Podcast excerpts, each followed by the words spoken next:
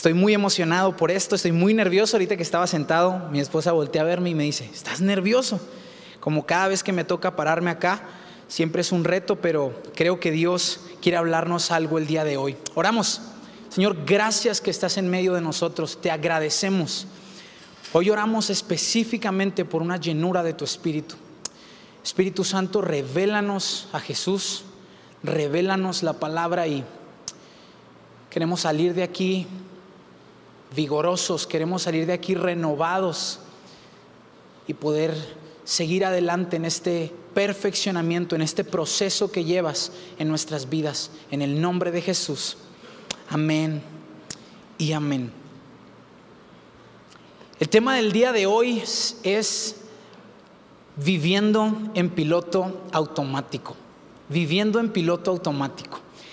Y, hay una historia en la Biblia que me encanta, que he estudiado muchas veces, que quizá a veces cuando la vuelvo a leer ya sueno repetitivo y pareciera que no quiero avanzar a otras partes de la Biblia porque pues eh, la Biblia es muy amplia y muy rica, pero este, esta historia en la Biblia me encanta y me ha hablado de diferentes maneras. De hecho, en otra ocasión he tenido la oportunidad de compartir sobre este mismo pasaje acerca de otro tema, acerca de la tristeza. Pero quiero hablarte algo y quiero que vayas conmigo ahí en tu Biblia a primero de Samuel. Primero de Samuel capítulo 27, viviendo en piloto automático. Así como existe el piloto automático para muchas cosas y muchas herramientas tecnológicas hoy en día, como los carros modernos, quiero decirte que una de las cosas que atentan contra la iglesia el día de hoy es llevar una vida espiritual en piloto automático. Pero ¿qué significa vivir en piloto automático? Déjame te leo esto. Cuando, cuando circunstancias difíciles, cuando momentos complicados de la vida, cuando, cuando ocasiones específicas donde somos lastimados, donde experimentamos desilusión, cosas que nos llevan a la orilla de la carretera, cuando estamos tan cansados que simplemente decidimos renunciar a todo lo que hemos avanzado o lo que has vivido o lo que has experimentado porque ya nada vale la pena. Vivir en piloto automático entonces significa eso, la salida más rápida, pero no necesariamente la que Dios desea para ti. Porque encender el piloto automático, como en los carros o como en las herramientas que tenemos hoy en día, significa que nuestra vida sigue avanzando, pero nosotros ya no participamos. Ya no involucramos nuestros afectos, nuestros sentidos, simplemente vivimos. Vivir en piloto automático significa que la rutina ahora es tu mejor compañera y cumples responsablemente con las actividades aunque no representan valor para ti. ¿Te ha pasado alguna vez que enciendes el piloto automático?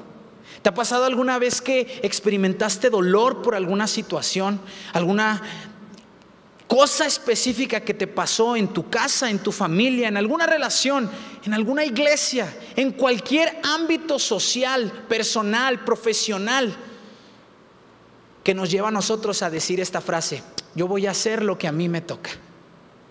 Me ha pasado muchas veces y en muchas temporadas de la vida. Y entonces desarraigo mis emociones, las limito, limito mis sentimientos y empiezo a vivir en piloto automático. Responsable, efectivo, pero ya no estoy presente.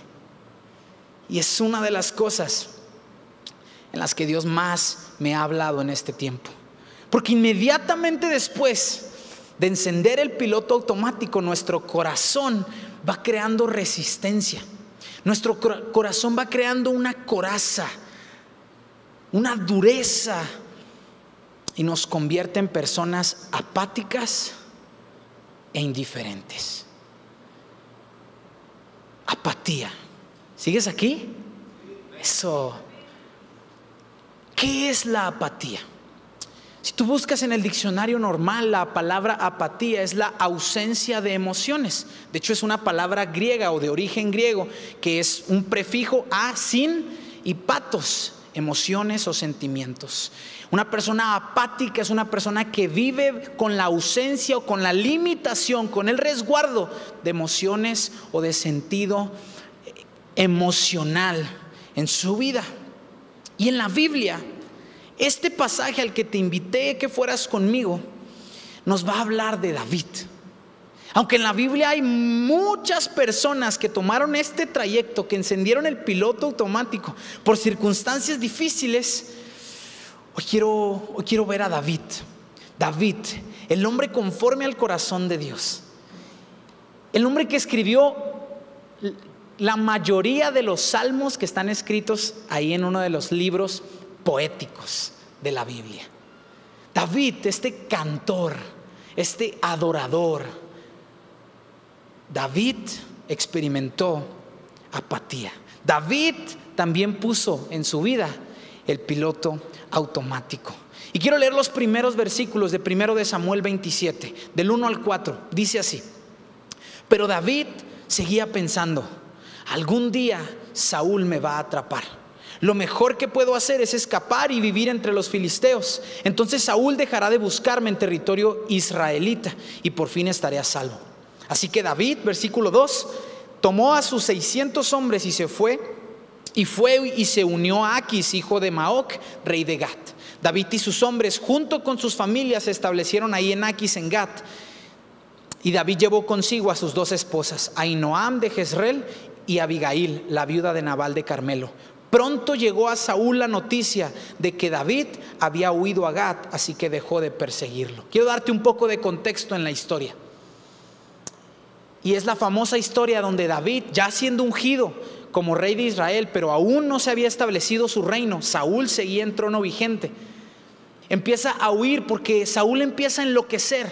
La historia nos dice que Saúl empieza a delirar y empieza su soldado principal, David, empieza a a experimentar celos, envidia y empieza a, crear, a diseñar un plan para matarlo. De modo que la Biblia nos va esclareciendo cómo David escapa y empieza a vivir una vida como errante, empieza a, esconderse en diferentes cuevas, empieza a navegar en, esta, en este plan de escapar de Saúl, porque Saúl estaba movilizando a su ejército para matarlo. Y pasan dos ocasiones, un par de veces, donde David incluso tiene la oportunidad de matar a Saúl y la Biblia nos habla de que le honra, de que perdona su vida y de que hay una angustia en él. Incluso tiene conversaciones donde le pregunta, eso tú lo puedes leer capítulos anteriores, donde David le pregunta al rey, ¿por qué me persigues? Yo te honro, yo te he seguido, yo he, yo he trabajado y servido para ti. ¿Por qué quieres matarme? Pero Saúl en su desquicio nos muestra en esos momentos facetas de perdón, donde dice, ya no voy a perseguirte, donde dice, te he perdonado y te bendeciré. Pero inmediatamente después cambia y sigue con su plan de matarlo. Y entonces esta situación, esta dinámica difícil en la vida de David, empieza una conversación interna. Yo no sé si te pasa, pero en las temporadas donde encendemos el piloto automático, en diferentes aspectos de nuestra vida, todo comienza con una conversación interna. Cuando en nuestro trabajo, cuando en nuestra casa, cuando en nuestra iglesia no estamos de acuerdo con alguna situación, Hubo algo que nos dijeron que no nos gustó. Hubo una situación que nos mostró como personas falibles y entonces entra una angustia y esta angustia desilusiona. Y entonces la conversación interna nos va a llevar a decir lo que te dije ahorita. Mejoraré lo que a mí me toca hacer. Y encendemos el piloto automático. David, cansado desesperado por no encontrar una solución. Él seguía escapando con 600 hombres y sus familias. De repente toma, toma la vía rápida, toma una decisión que no necesariamente era la que Dios le había pedido, y era ir a vivir en territorio enemigo. Fíjate, hay algunas cosas que nos muestran estos cuatro versículos. Cansado de escapar de Saúl, David elige salir del territorio de Dios, de su hogar, el hogar que Dios diseñó para él, y vivir en territorio enemigo. Cansado de escapar de Saúl, deja de vivir por la fidelidad de Dios. Un Dios fiel que salvaba su vida, pero no solo salvaba su vida, sino que estaba atravesando por este proceso, este desierto, como lo vimos en la serie pasada, donde Dios estaba formando su carácter para establecerlo como rey a quien ya había ungido. Y precisamente también David, cansado de escapar de Saúl, decidió hacerle caso a sus pensamientos. El versículo 1 nos dice, David pensó. Una conversación interna. Me encanta cómo lo dice la Reina Valera, porque la Reina Valera 60 dice, dijo en su corazón.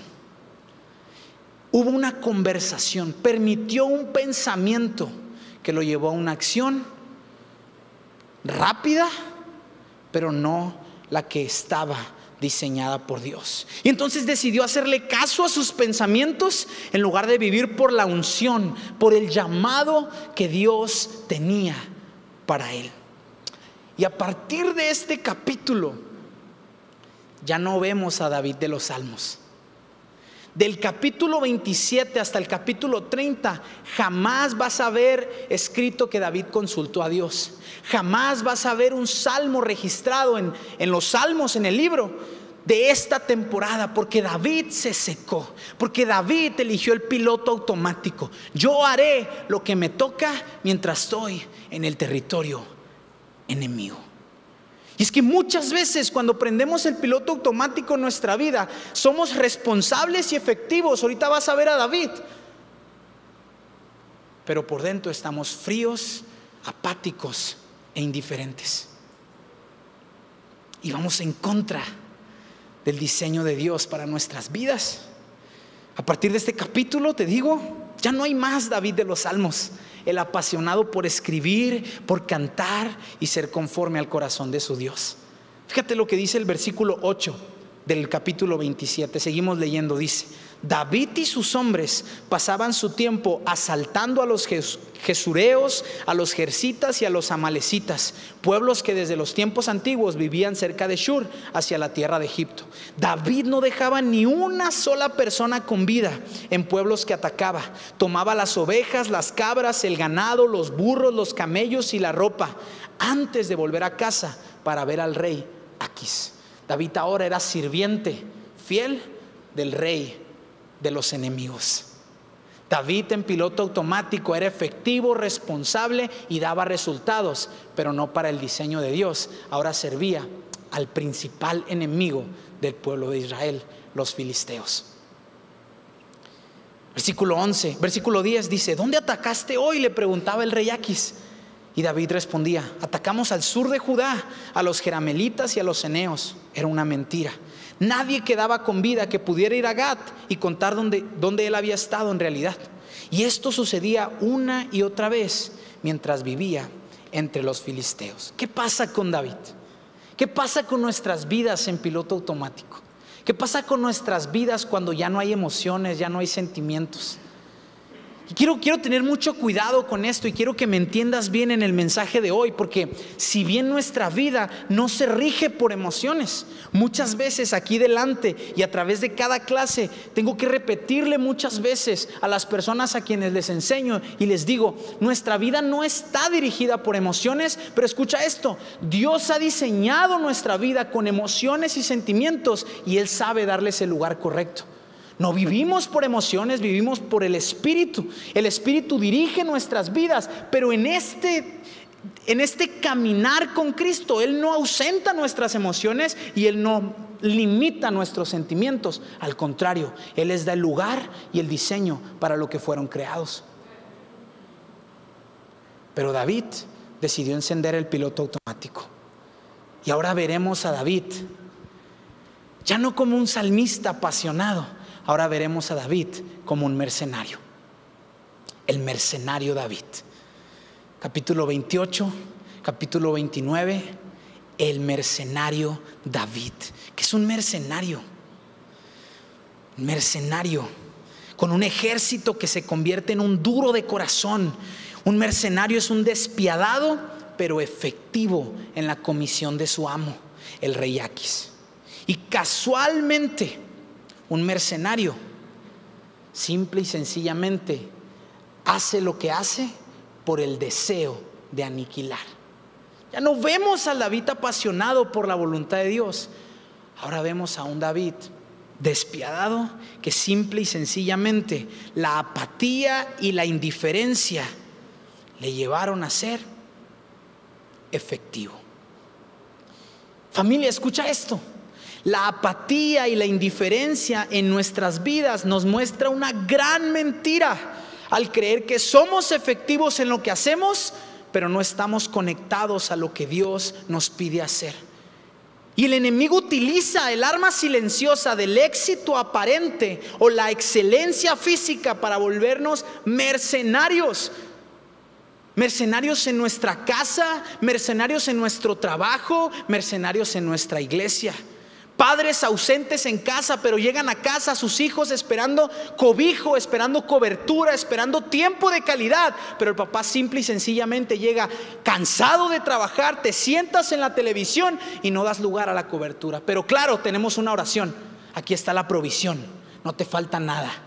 No te falta ropa, no te falta comida, no te falta nada. Eres efectivo en lo que haces, papá. Pero ¿qué crees? Dios te está pidiendo otra cosa. Y lo que Dios te está pidiendo está quedando vacío.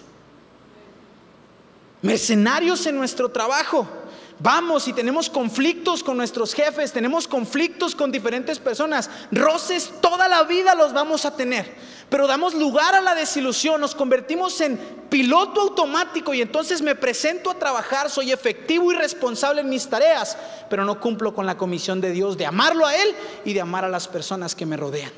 Me presento a trabajar, cumplo con mis ocho horas, hago horas extras, soy sacrificado en el trabajo, pero por dentro la codicia, la envidia, la vanagloria, el orgullo son los que reinan y dominan en mi vida porque no hay lugar a la pasión de Dios. Piloto automático. Venimos a la iglesia, servimos en la iglesia, recibes personas, pones gel, sirves en cafetería, hay miles de ministerios en una iglesia en los que puedes servir, pero en piloto automático no necesariamente hacemos la voluntad de Dios. Porque entonces miramos con juicio, observamos a las personas y regañamos. Soy efectivo en mi ministerio, pero no cumplo con la comisión de Dios, que es mostrar a Cristo como un reflejo a su iglesia. Mercenarios, mercenarios. ¿Hace cuánto tiempo en tu vida vives en piloto automático? ¿Sabes que te abro mi corazón? La pandemia trabajó tanto en mi corazón para darme cuenta que por muchos años viví en piloto automático. Era efectivo en lo que hacía pero había dejado de lado la emoción y el sentimiento, el privilegio que era hacer lo que hago. Soñar, vivir, mirar hacia adelante, al futuro con esperanza. No había lugar eso en mi vida. Yo solamente traía mi agenda personal, era un mercenario. Y llegaba a casa y mi esposa te lo puede decir, dormía tres, cuatro horas, y me despertaba y me aislaba en mi cuarto y salía y encontraba algo para hacer, pero yo quería estar solo, aislado, con audífonos, mercenario. Y cuando, cuando estaba estudiando esto para darlo, sabes que, híjole, Dios me quebró. Porque muchas veces en nuestra vida creemos que somos diseñados para ser mercenarios y quiero decirte que no.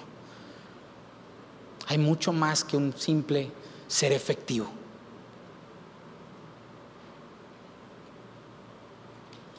Nos olvidamos completamente de lo que le da sentido a nuestra existencia, amarlo a Él y amar a los que nos rodean. Y no tengo el tiempo para ir verso a verso en estos tres capítulos, pero tú puedes leer detenidamente. De hecho, está escrito ahí que fue un periodo aproximado de un año y medio donde David vivió en territorio filisteo como un mercenario. Un año y medio. Y nos tenemos que saltar la historia y llegar al punto ya te di una muy mala noticia, pero hoy quiero darte una buena noticia, cómo Dios nos saca de una vida de mercenarios. Y David también nos lo enseña. Quiero que vayas conmigo al capítulo 30. Tres capítulos después ocurre una situación. David llega al punto en donde necesita quebrar esa vida. Y vamos a leer primero de Samuel 30, versículo 1 en delante dice, tres días después, te voy a dar un contexto. En el capítulo, en el capítulo 29, un capítulo antes, estaba, estaba por iniciar otra jornada de guerra entre los filisteos e Israel. Esta guerra era habitual, simplemente pausaba por tiempos, pero se volvían a posicionar para la guerra y entonces volvía a detonar el ataque. Y en el capítulo 29 era una posición más, estaban listos para la guerra, estaban listos para enfrentarse. Y el ejército filisteo nos, nos habla que Aquis llega con David. Y para este punto David y su ejército ya eran los personales del rey Aquis. Pero cuando llega David listo para atacar a su pueblo, el resto de los filisteos, de los líderes, de los sargentos de guerra, empiezan a cuestionar y a dudar y dicen lo siguiente, le dicen, Él no puede asistir con nosotros a la guerra porque no confiamos en Él, nos va a traicionar en plena guerra. Entonces Aquis, convencido por lo que le dicen, aunque él confiaba en David, le dice, mira, yo confío en ti, pero ellos no, así que para hacer las paces te voy a pedir que mejor regresa a donde están situados, que era en Siglac, ahorita lo vamos a ver. Y David no participa en esa guerra, pero David inconsciente, duro de corazón, estaba listo para ir ahora en contra del pueblo que Dios había escogido y que era su pueblo. Versículo 1 del capítulo 30 dice, tres días después, el camino, el, después del, tres días de camino desde donde estaban hasta sus casas, dice, cuando David y sus hombres llegaron a su casa en la ciudad de Siglac, encontraron que los amalecitas habían asaltado al Negev y Siglac. Habían destruido Siglac y la habían quemado hasta reducirla a cenizas. Se habían llevado a las mujeres y a los niños de todos los demás, pero sin matar a nadie. Cuando David y sus hombres vieron las ruinas y se dieron cuenta de lo que les había sucedido a sus familias, aquí está, lloraron a más no poder. Fue el punto de quiebre. David no solo se apartó del propósito de Dios, sino que ahora las consecuencias de su dureza arrastraron a su familia, arrastraron a su ejército y a las familias de su ejército. Porque cuando tú y yo encendemos el piloto automático en nuestras vidas y dejamos que perdure en nosotros, quiero decirte algo, es como una semilla que es plantada en nuestros corazones, pero cuando crece el tallo y cuando empieza a dar fruto de ese fruto que crees, van a comer los que me rodean. Y entonces la atmósfera de nuestra casa empezamos a cuestionar por qué es la equivocada. Porque hay pleitos en nuestro matrimonio, porque hay constantes desacuerdos, porque hay hijos rebeldes que se apartan del Señor. Sabes que constantemente estamos en consejería y, papás nos traen a sus hijos y nos, nos dicen, casi casi ahí te va, ¿verdad? Tú arréglalo.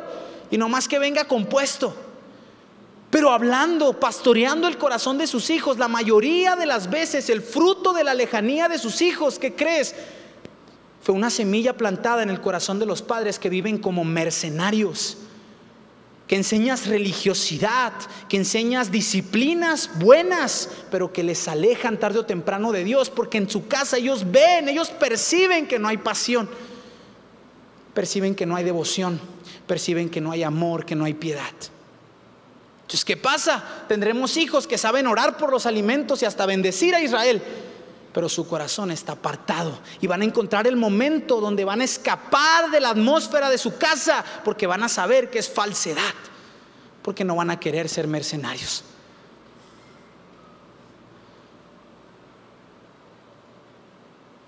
Tu dinámica laboral y profesional, ves puertas cerradas, no progresas, tienes años en donde mismo no encuentras un trabajo y estás constantemente frenado. Tienes que analizar dentro de ti, porque quizá eres un mercenario. Y ese es el fruto de tu lejanía de Dios. ¿Me vas captando lo que te quiero decir, familia? Ahora, Ahora los que le rodeaban fueron arrastrados con su decisión, porque la consecuencia de mi apatía siempre será división y destrucción, no solo de mí, sino también de los que me rodean. Ahora yo quiero decirte algo. Probablemente has hecho de la apatía una forma de vida. Te has acomodado en el piloto automático y como es efectivo, Prefieres eso a volver a sentir dolor por alguna situación. Es probable que esto te haya pasado porque te lastimaron. Una relación difícil, una iglesia dura, una familia ausente.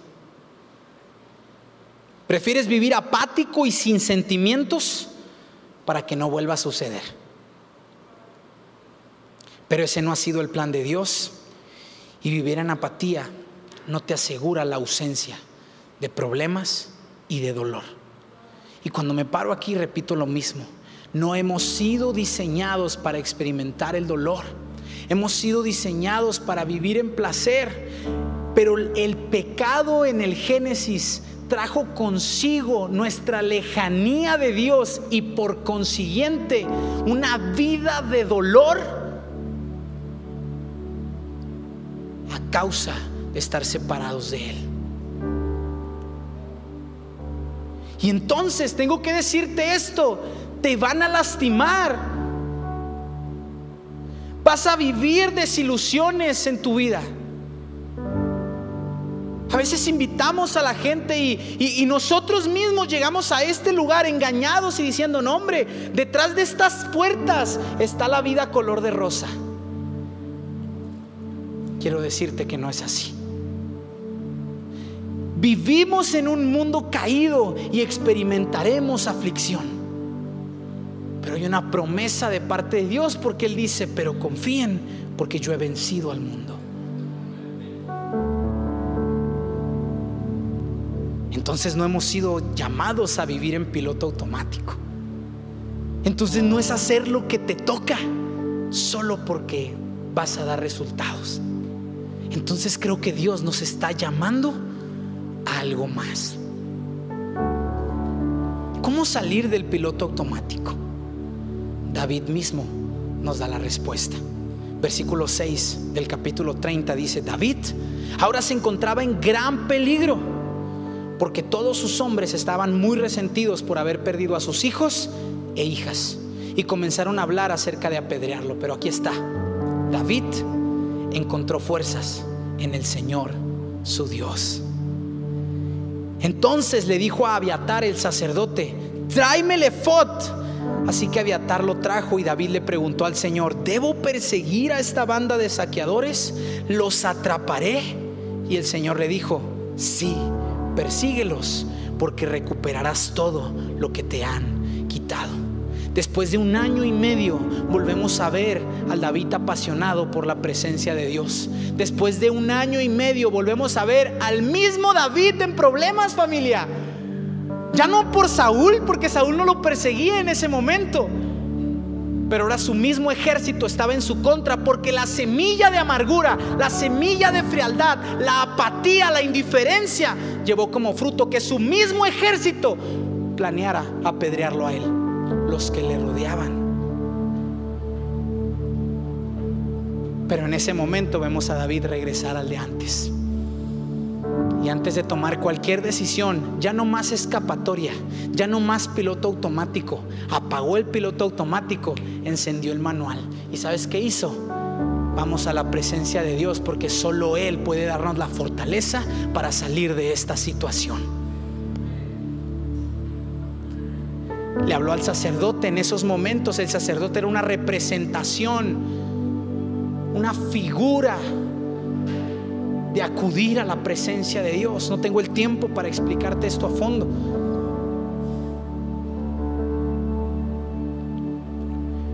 Pero el Señor le dice, sí, sí David, ha salido del piloto automático.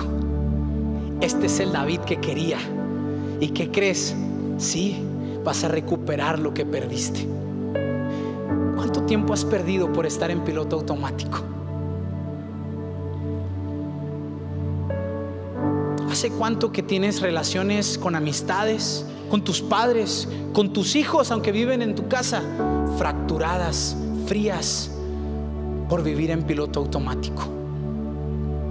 Y te acostumbraste, eres efectivo, hay comida en la mesa,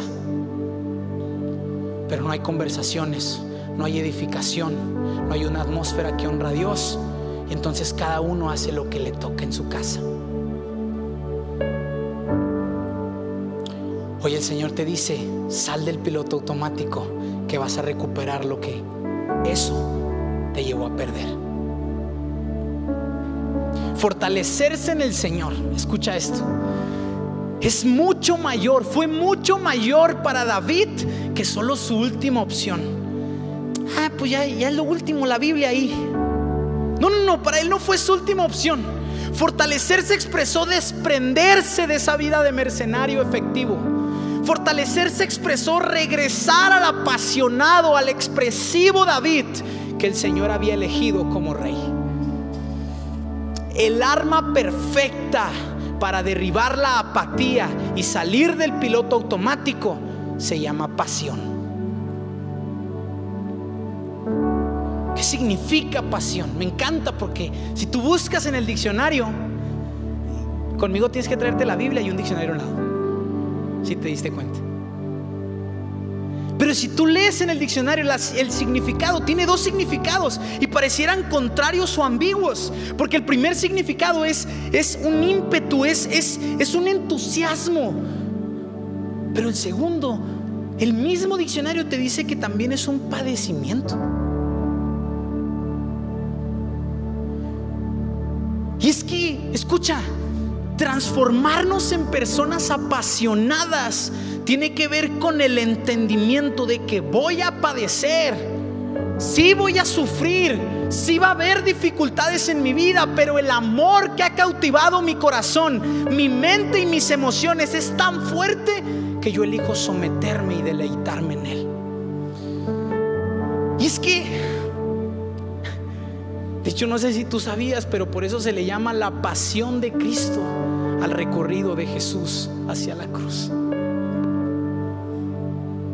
gloriosa pasión de Cristo. Padeció. Sabía, Hebreos nos dice que, que sabía lo que estaba por padecer, pero que estaba dispuesto porque veía mucho más allá. Veía su iglesia naciendo. Clavaron la cruz en el monte Calvario, pero la pasión de Jesús dio a luz la vida de la iglesia.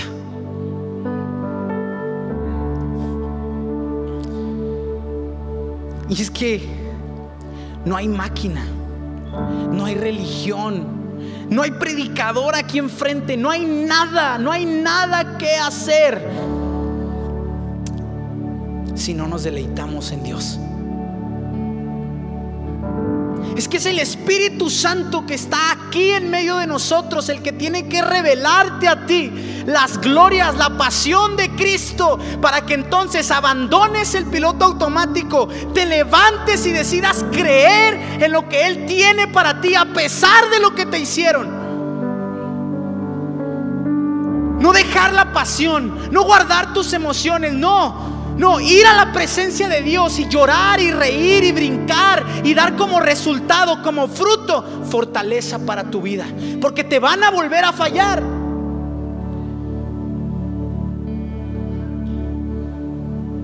Pero Él te va a volver a fortalecer.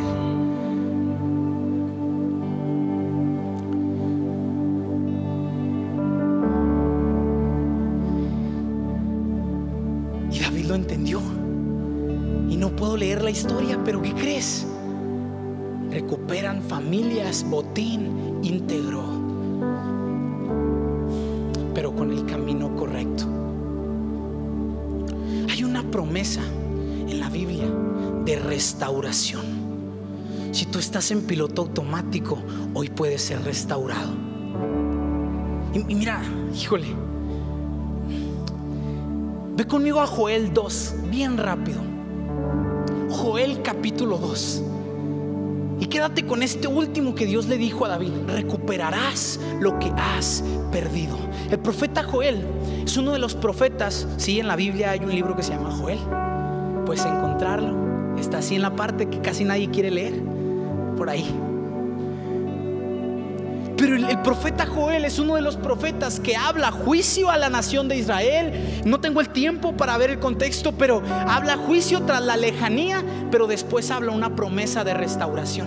Pero después de la restauración habla una promesa de la llenura del Espíritu Santo. Y en Joel capítulo 2, vamos a leer solo una porción. Versículo 25 dice esto. El Señor dice, les devolveré lo que perdieron. ¿Te fijas? Es el, mismo principio que David. Les devolveré lo que perdieron a causa del pulgón, el saltamontes, la langosta y la oruga. Fui yo quien envió ese ejército destructor en contra de ustedes. Pero ahora volverán a tener la comida que deseen y alabarán al Señor su Dios, que hace milagros para ustedes. Nunca más mi pueblo será avergonzado. Entonces, versículo 27, sabrán que yo estoy en medio de mi pueblo, que yo soy el Señor su Dios y que no hay otro. Nunca más, lo repite, mi pueblo será avergonzado. Y versículo 28, inmediatamente después, dice esto. Entonces, después de hacer todas estas cosas, derramaré de mi espíritu sobre toda la gente. Sus hijos e hijas profetizarán. Sus ancianos tendrán sueños y sus jóvenes tendrán visiones. Es increíble, pero habla, da un panorama, da un rango de edad de inicio a fin. Así que quiero decirte esto, esta promesa de la llenura del Espíritu Santo, de salir del, del piloto automático, no solo es para los jóvenes y no solo es para los más grandes que crees. Hoy tenemos una iglesia generacional. Y no importa tu condición, tu edad y tu etapa de vida, hoy Dios te está llamando a que seas lleno del Espíritu Santo y que experimentes la vida apasionada que Él ha diseñado para ti dáselo fuerte. No tienes que vivir en esta condición. No solo tienes que ser efectivo, porque no hemos sido llamados solo a ser efectivos. Dios nos da la gracia para hacer lo que hacemos de manera excelente. Claro que sí. Pero llenos de su Espíritu Santo.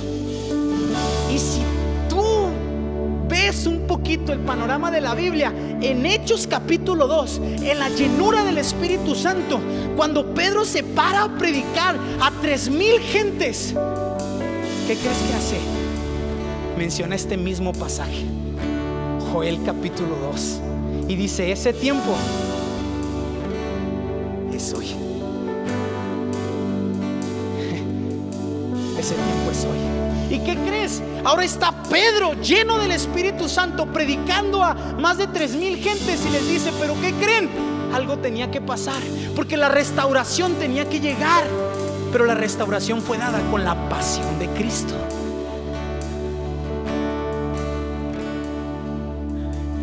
Con aquel que por amor a nosotros dio, entregó su vida y derramó hasta la última gota de su sangre para que tú y yo pudiéramos experimentar su pasión y pudiéramos ser llenos de su espíritu y pudiéramos dar a luz y continuar con lo que hoy llamamos su iglesia. Porque a partir de ese momento, familia, en Hechos capítulo 2, nace una iglesia apasionada, valiente y vigorosa, amando lo que Dios ama y con el Evangelio de Jesús ardiendo en sus corazones. Porque quiero decirte algo, hay mucho más allá que el piloto automático.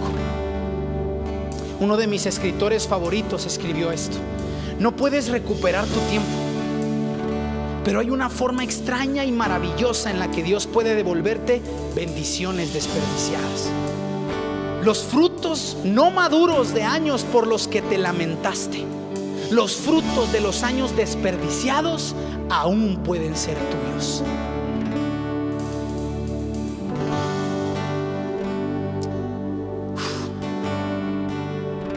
Y hoy hemos sido llamados a salir del piloto automático. Así que te voy a pedir algo. Cierra tus ojos ahí en tu lugar.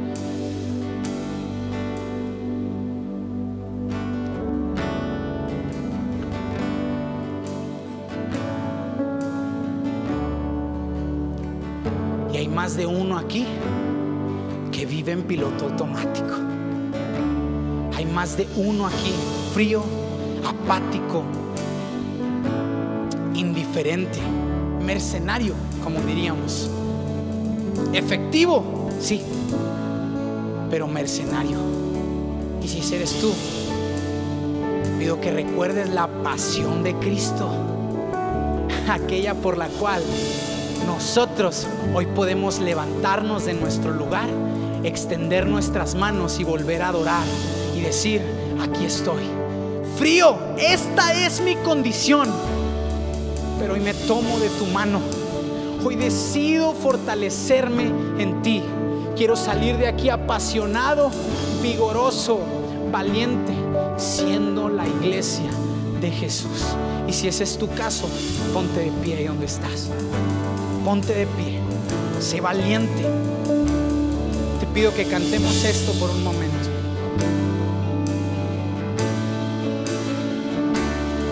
En la oscuridad